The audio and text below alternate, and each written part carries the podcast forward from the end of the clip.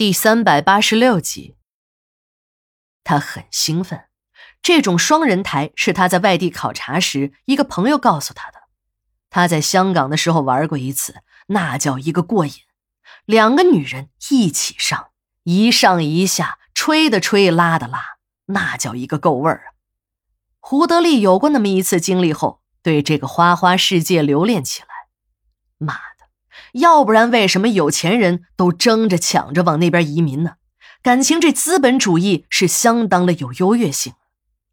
自己年轻的时候，不是天天的喊着打倒美帝，再不然呢，就是热血沸腾的要随时准备着打过海峡去，去解救那些生活在水深火热之中的同胞兄弟。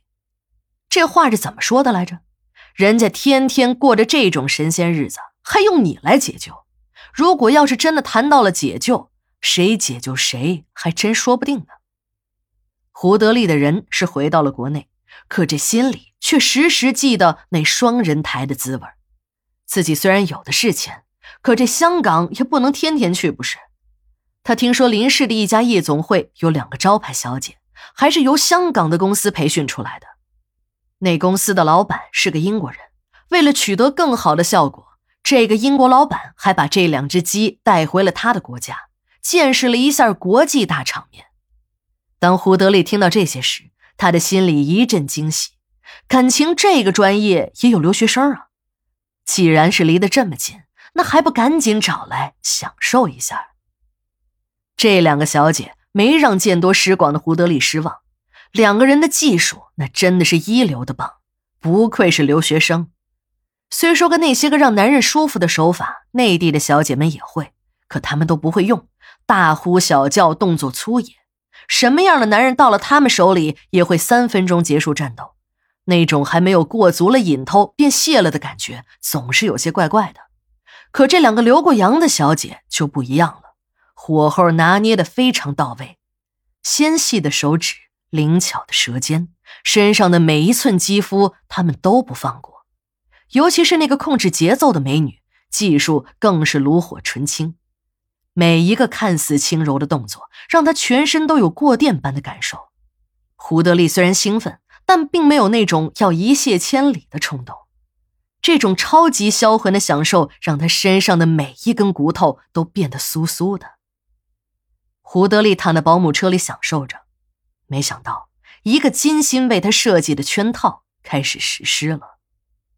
夜幕笼罩的东山村，胡家楼下的两声枪响。划破了夜空。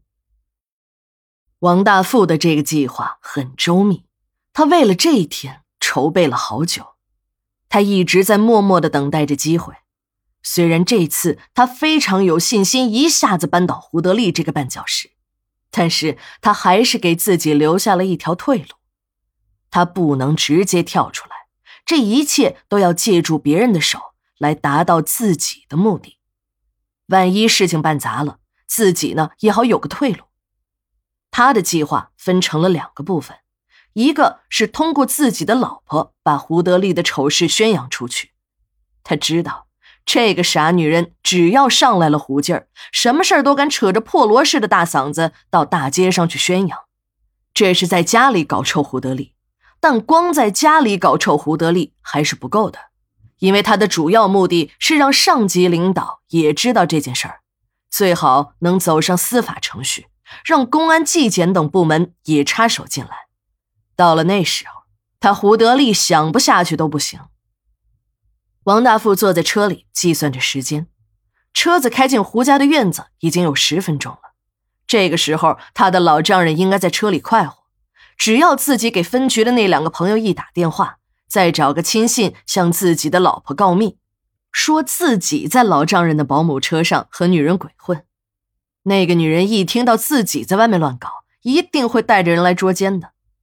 当他知道车内不是自己，而是他的老爹时，胡德利的丑行早就大白于天下了。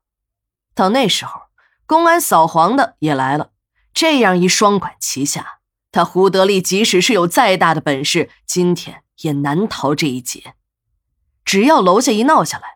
楼上的老丈母娘一定会下来，只要老丈母娘一下楼看一眼胡德利的丑态，他便也达到目的了。到了那时候，连丈母娘带媳妇儿都会站在自己的这一边。